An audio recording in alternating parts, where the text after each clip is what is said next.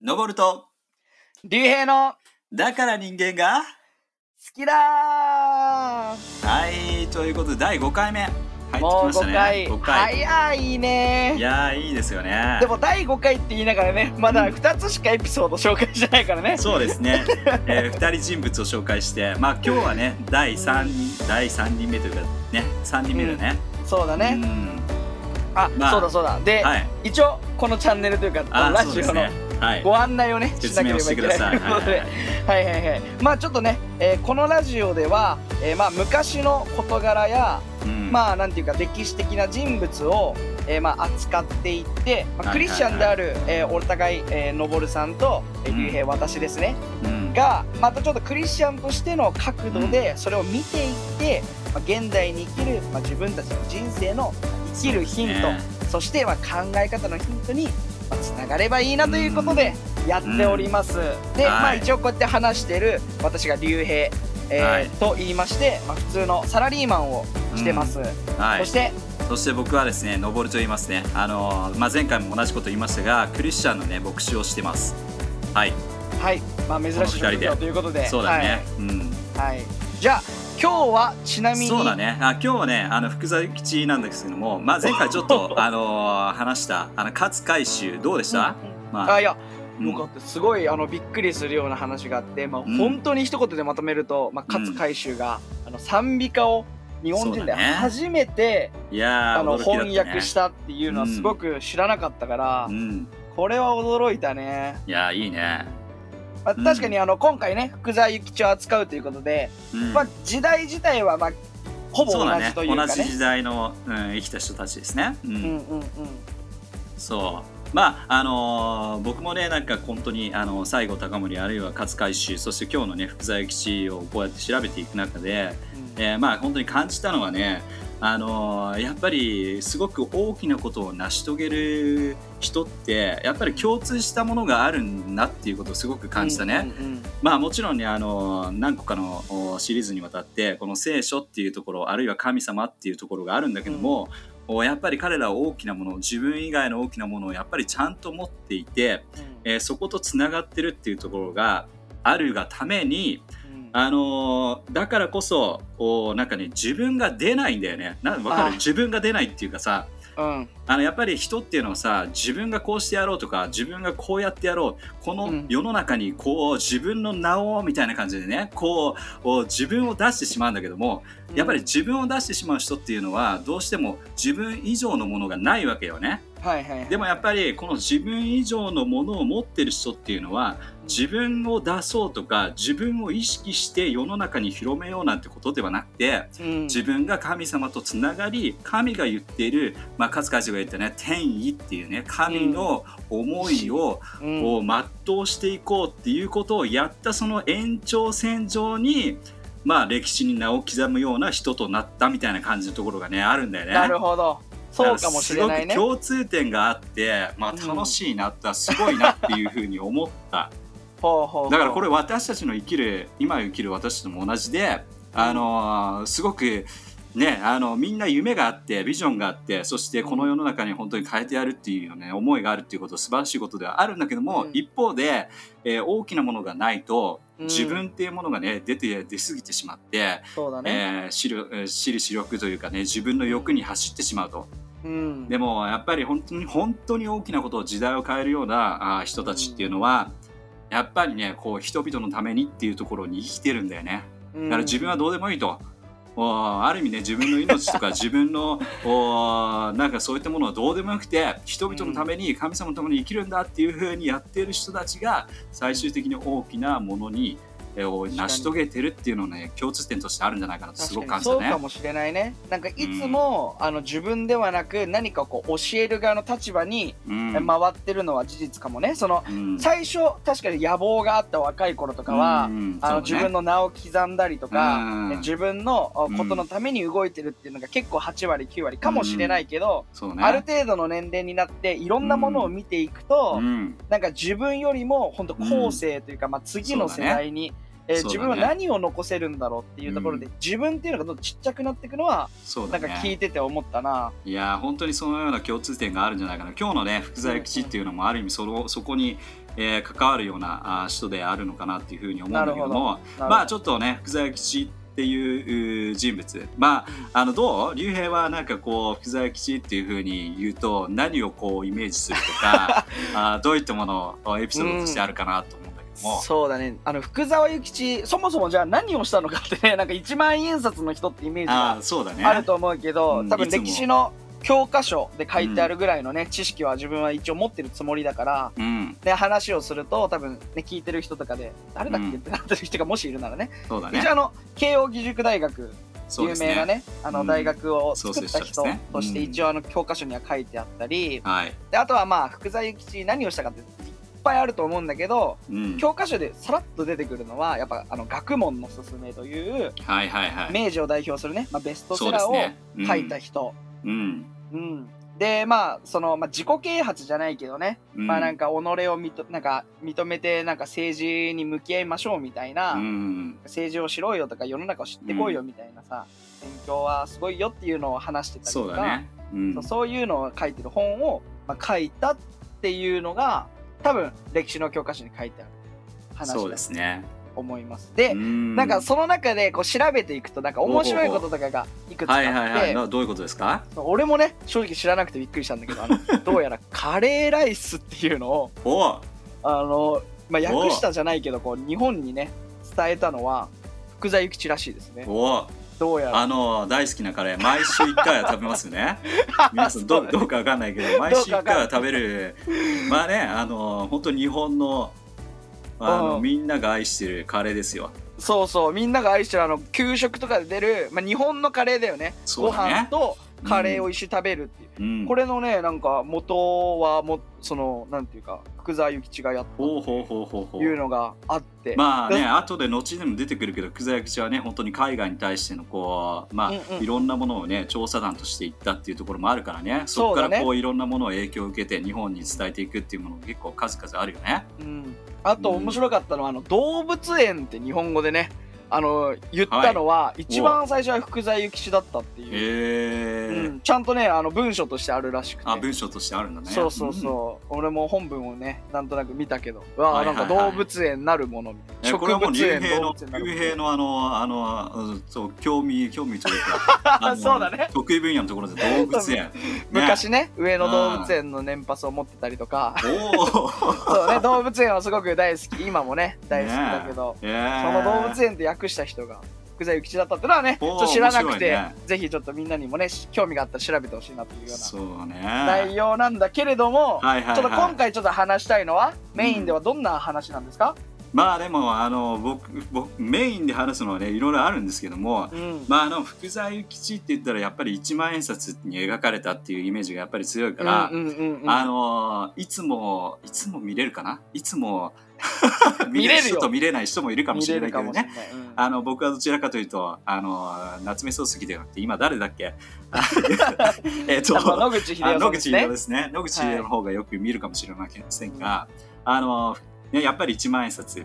まあ、その前の一万円札せ一万円札はねあの聖徳太子だっはいはいはたと思うんだけどもまたね、あのすぐに変わるんだよね。そういうことですね。2024年にははい。渋沢栄一に変わるそうですね。っていうことだよね。はい、まあなんかね俺もね面白いなというふうに思っててなんで福沢諭吉が選ばれたんだろうっていうふうなあやっぱり確かに確かに。思わない？なんか今までやってた西郷隆盛とかさいろんな人たち、ねすごい活躍した人たちいっぱいいると思うんだけども、うん。その中で福沢諭吉が選ばれるその理由は一体何なんだと何なんだとうん、いうふうに思ったんだけども、なんかね財務省の、あのーこれ全然話が違うことを言っちゃってるんだけども まあ、財務省の、あのー展開というか、まあ、その一万円札に選んだ理由によると、うん。あのーまあ、品格のある人であるという ただそれだけそして人物、まあ、一般的にねあるいは国国際的にも知名度の高い、えー人であるということで採用されたというところで。まあ、あのなんかねあの一万円札とかお札に、ね、選ばれる人っていうのはある程度お決まったルールがあったあるらしくて、うんうんなんかね一つはねあのまあ世界に、まあ、日本人として世界に誇れるような人物であるということ、うんうん。あるいは教科書で、えー載って、えーまあ多くの人たちがね知っている人物であるというところ、あとまたねあのもう一つ面白いなというふうに思ったのは偽造防止があまりできにくいようなあ、ん。そういったところもね考慮されてるというところなので あの多分おそらく福沢諭吉が例えば坊主だったらうん。ねつるっぱげだったら あの多分ねあまりあのなんつうか詳細的なものがさ描けないからあうん。の複製されちゃうっていうところがあるのかもしれないよね。うん。あだからあの髪型そうそうそうそう顔なんそう。だそうだからそういったものも考慮されて、えうん。ー福沢諭吉がえ見事選ばれたっていうところがあるらしいので、まあなんかこれも面白いなというふうに思面って、ね、白いね、うん。財務省がそうやって言ってるんだうんそういうふうに決めたということで。まあ今日はねその福沢諭吉をやっていく中で、はい。まず最初になんか福沢諭吉のねイメージっていうのがあるんだけども、うんうん。結構言われてる中では福沢諭吉っていうのはキリスト教をあまり好んでなかった。要は逆に結構嫌いだったっていうところですごく有名だ、あ有名なんだよね。うん、そうだね。神様はなんかいないとかなんか神様に実は罰が当たるのかみたいな実験をしてたりとか、うん、そういう話はね確かに聞いたりするけど。そう。だからど、うん。そう。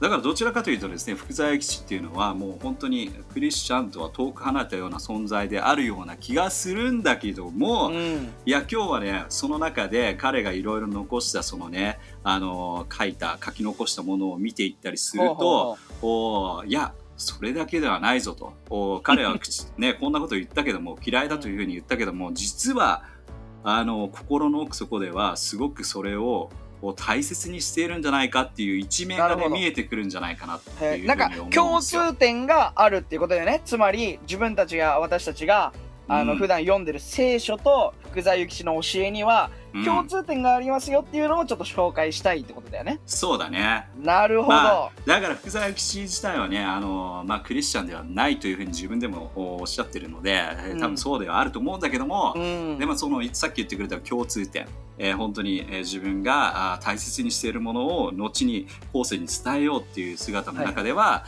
あのキリスト教の教えではないかっていうふうに思われるような文明がですねいくつか出てくると。だから皆さんこれ知ってほしいなというふうに思うんだよね。はいぜひ紹介してほしい、自分もねね。全然知らないから、ね。うん。で、まあ、福沢諭吉はあのーまあ、中津藩っていう、まあ、大分の方にうんうん。あるね、あのー藩に、うん。まあ、生まれる、まあ、生まれは大阪だったらしいんだけども、あの中津藩って大分の方にね、まあ、お父さんがあの大阪の方で、えー働き働いてたので、えー生まれはそこだったらしいんだけども、うん。なんか中津藩ってすごくこうなんつうのかな上下関係というか、まあ、うん今でも日本でもね結構そういうのはあるのかもしれなはいいけども、実際このその昔であるとやっぱり上下関係ってすごく激しくて間違いないね、なんつうのかなもう本当にお偉いさんが道を歩くとうん。こうその下の人というかねあの本当に、えーなんつうの位の劣ってる人はそのお偉いさんの人たちが歩くともうこう額をね地面につけるぐらいにお辞儀をして彼らがあー通っていくのをまあ見見見るというか見見ないんだよね。見 見ちゃいけないというかうんそう通り過ぎるまでこうお辞儀をしてるなんていうところがあるんだよね。うんうん。でなんか、えっと、そこのところでもすごく福沢諭吉はあの疑問を持ってたっていうことが言われてるんだよね。あなるほど。その当時からそういう身分の差階級の差っていうのにそうそう。もう持ってた。なるほど。だからそれがさあの最終的にというかあの彼がアメリカにねあの前回もこう勝海舟えーと一緒にこうアメリカに行ったっていう話が出てきたと思うんだけども、まあ、彼がアメリカに行ってこの本当にね民主主義というか要するに国民が第一に動いてる国って一体どういう国なんだっていうことを視察するするわけだよね。でそこに視察しに行った時にいろんなものに驚かされると。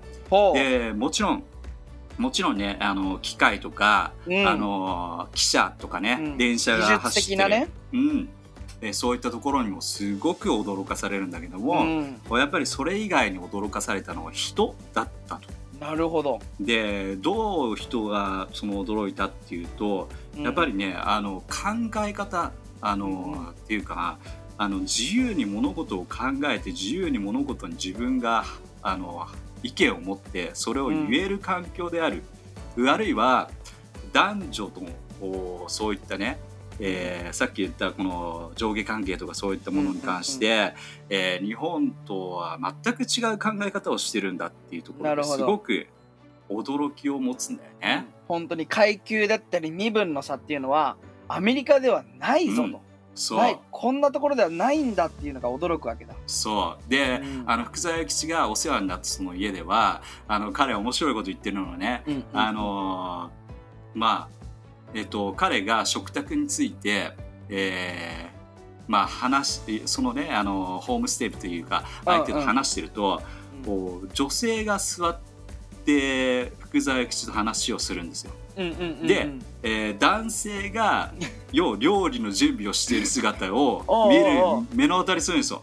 うん、でこれが、まあ、今までのやっぱり日本の考えだとさね。あの女性が全て男性のために尽くしますよみたいな感じの姿があるわけだから、この姿を見ても本当に驚くわけだよね。なんなんだこれはと。男性がこうジェントルマンみたいな感じでねこう 女性に尽くしてる姿を見てうん、これは全然今の日本と違うぞというところでもういろんな発見をしてさっきのカレーじゃないけどもカレーをね日本に広めるとか そういったあのー最先端と言ったらいいのかな。まあ本当に日本ではない考え方そういったもの。でも本当ににあのー国民というかね一人一人が幸せになる上で大切なものっていうのが、そうだね。あ日本にはまだないと。そしてこれを本当に日本にもお進めていくことによって日本もおこの、ね、世界にえー肩を並べるような、えーうん大国にもっとなっていくんだっていうところで、なるほど。えー彼がいろんなことを吸収し日本に伝えていくっていうことがあるよね。うん、なるほど。それがまあまあ幼い時ではないけど、まあ若かりし頃のうん福、沢諭吉のまあ思いというか。そう。そうで、えー彼がやっぱりこうさっき竜兵が言ってくれた学問のすすめうん。ですよね。あの、うん本当に明治の時代にもうベストセラーといって10人に1人は読んだんじゃないかっていうふうに言われているので、え僕もねあの古い本だけども学問のすすめ持ってるんだけどもほうほうほう。学問のすすめの一編という一編というのがまあ一番有名なね、一番最初の一番最初のところなんて書いてあるか覚えてますか、うん。天の上に人を作らずってやつですね。天は人の上にですね 面白いね天の上に人を作らずそんなわけないよっていう。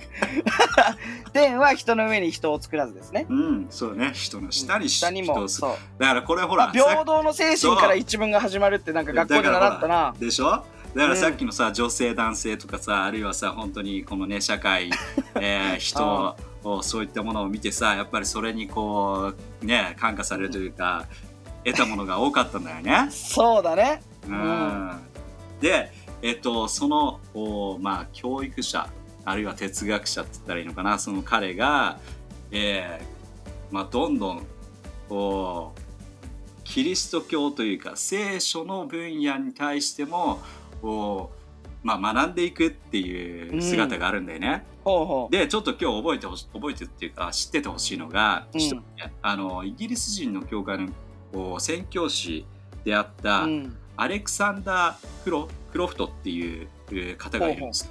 うん。でアレクサンダー・クロフトっていうその宣教師と、まあ、福沢諭吉はあ交流があすごくあってうん。で彼はですねえっ、とまあ要は福沢諭吉はこれも勝海舟と似てるところがあるんだけども自分の家の隣に、まあ、西洋風のおまあまあ、家を建ててあげてほうほうほそして彼を住ませそしてで福沢諭吉の子供たちに家庭教師として、えー彼に英語あるいは聖書をお教えていく学ばせる場所を作ってあげるっていうところになるんだよね。う。なるほど。まあ、アレクサンダー・クロフトさんは宣教師であるから、うんね、あの、ただ日本で生活したい人ではないから、うんうんあの、イエスの教えを、まあ、福音を伝えるっていう大事なお仕事があるから、うんその息子たちとかにも、そういうのを教えていくっていうのだよね。そねその福沢諭吉の息子たちに。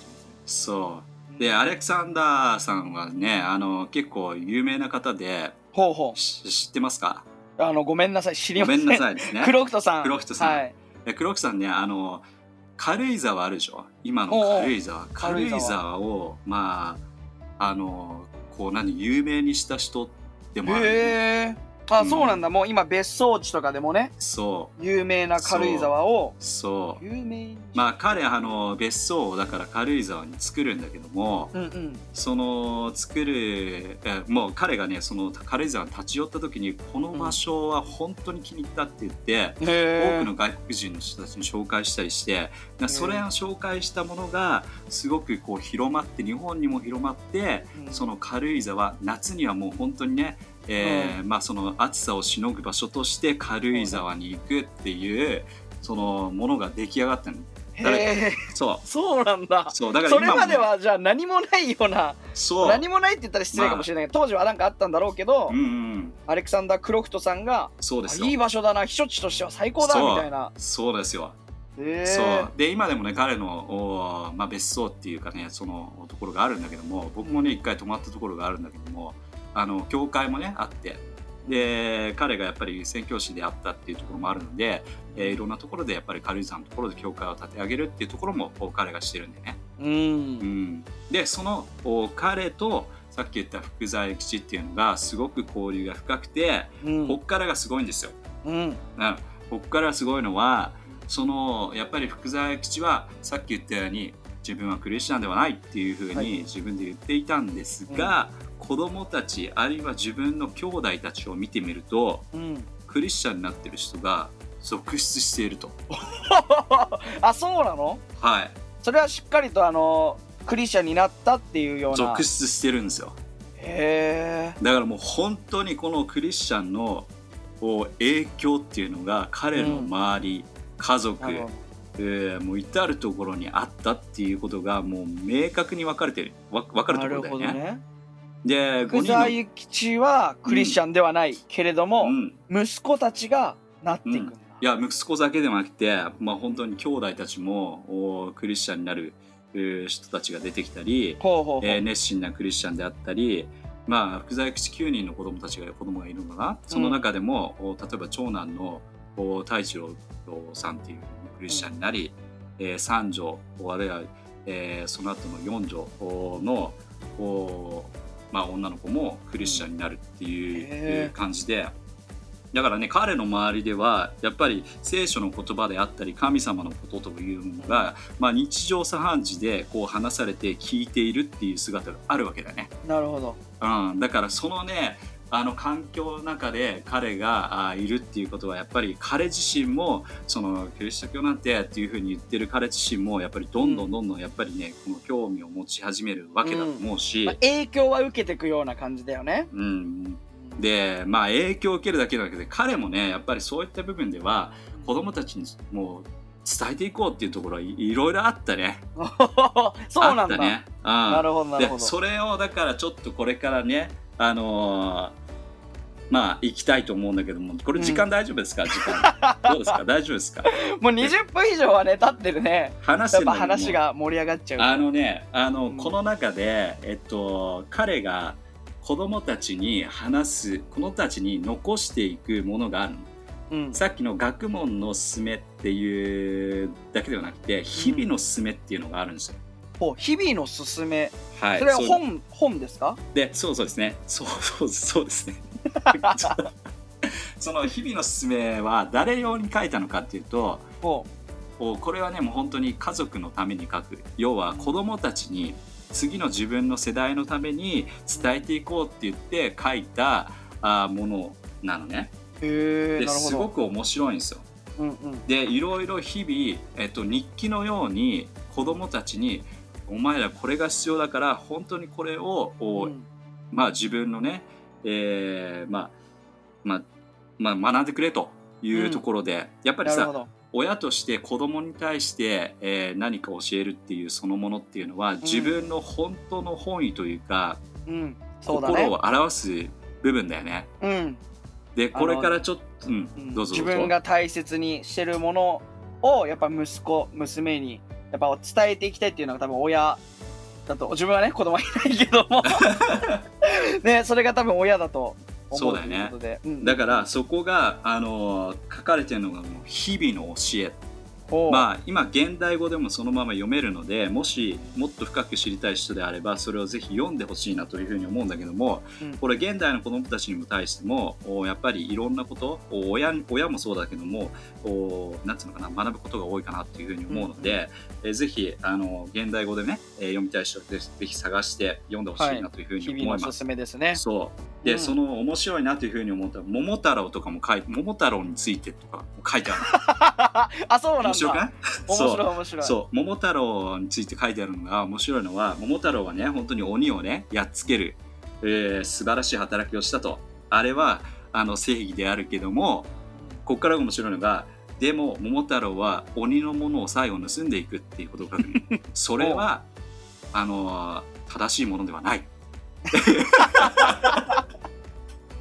面白いね。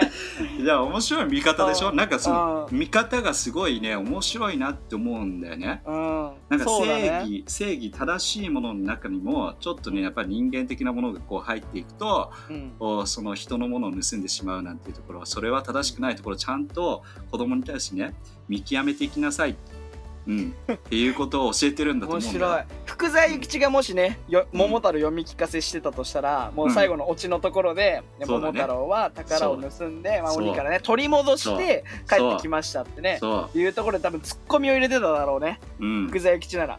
うん、これはでし良くないぞ、お前らみたいな。ょそう。だからねそこのところもね教えとして子供たちに書いてるっていうのもね面白いなっていうのは日々の教えですはい、はい。その日々の教えの今日はじゃあちょっと時間がやっぱりあのえー伸び伸びなので、うん。えー一つだけねこの中で一つだけえっとちょっとあのまあ分かち合いたい紹介したはいはいはいいっていうところで、多分これ二部構成にまたなりそうなんだけども、はい。二部構成の中でもうちょっと深く、えーそのね日々の教えの中のお一つ一つというか一つ一つはできないけども、おうん。いくつかあのまあいいなというふうに思ったものを上げていきたいなというふうに思はいいます。はいはい。でその中でに10、えー彼がね、えー10月27日に書いてる、えーものがあるね。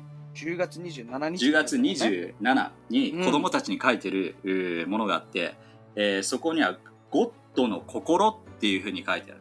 おお。それがタイトル。ででなんて書いてあるかというとお世の中に父母ほど良いものはありませんと。父母よ母より親切な人もいません、えー父母が長生きで健康なことは子供の思う願いであると。しかし今日は生きていても明日は死んでしまうかもしれません。うん。父母とお生死についてはゴッド神ねゴッドの心にあるのです。ゴッドは父母を作りゴッドは父母を長生きさせえー場合によっては死なせてしまうこともあるのです。天地万物何もかもゴッドの作らないものはありません。ですからうん子供の時からゴッドのあり方を考えゴッドの心に従うのことですと。あら、あら。すごいですね。子供に教えるのはキリストで、キリスト教ですか？みたいなねほうほうほところになるよね。う。うん。うん。面白い。まあ聖書はさを知らない人だとさあれかもしれないけどもお例えばこのねヨハネの1の1から3っていうところで、えーまだこのこの世界には何もない時からキリストは神と共におられましたと。キリストはいつの時代にも生きておられます。キリストは神だからです。えーこのキリストが全てのものをお作りになりました。そうでないものは一つもありませんと。この聖書箇所と今読んださっきのね、えー父母の大切にしなさい。で、プラス、全てはゴッドによって作られたんですよっていうふうに書いてあるね、ー面白い。うんこれ面白いのがさわざわざその「ゴッド」って書いてるところだよねね、そうだよね。いわゆるなんかお天道様みたいな言い方ではなくてうん。「ゴッド」っていうところに何かこうお私たちクリスチャンなならこうなんかシンパシーを感じるというか。そうだよね。うん。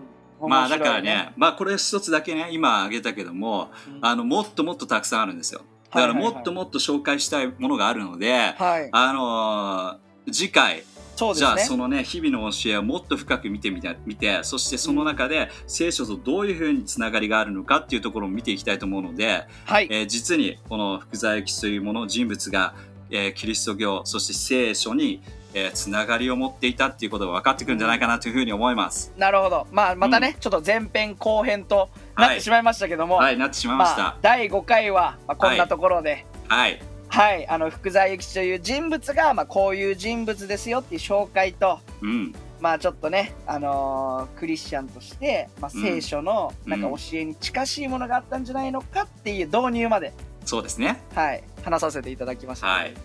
じゃあ次回また行きたいと思います。じゃあ、はい。ちょっと締めくくってください。はい、じゃあ第6回も聞き逃せないねはい、ありがとうございます。じゃあ皆さんまたね。またねバイバイ。